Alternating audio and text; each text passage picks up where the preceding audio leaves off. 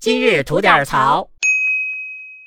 就在五月十八号啊，发生了这么一个事儿。嗯，一个浙江传媒学院的女生被男生拍了群底。好、这是遇着流氓了对对对，然后她就把这个事情呢汇报给了学校。哦嗯，但是学校呢并没有第一时间去处理这件事情。啊、没管。对于是呢，这个女生呢就在自己朋友圈曝光了这件事情。她的目的呢其实想提醒女同学们要多注意自身的安全。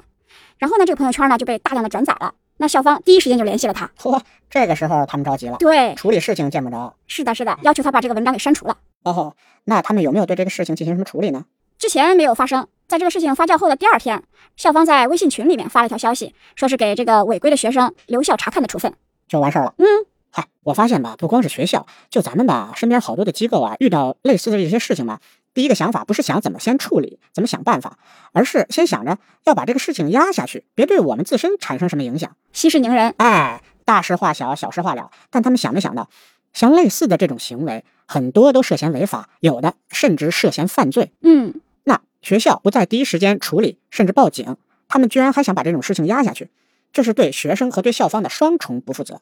第一，纵容了这个犯罪行为人，让他们觉得这个事情他们做了没有什么代价呀，犯罪成本极低。嗯，第二，伤害了这个被侵犯人的利益，让一个在校的学生觉得孤立无援，连学校都无法帮他处理这种被侵害的事实，他们在走上社会以后，怎么还能相信别人呢？嗯，是的，所以我觉得在遇到类似的事情吧，学校应该第一时间及时的处理，给受害人一定的交代，不要再姑息放纵了。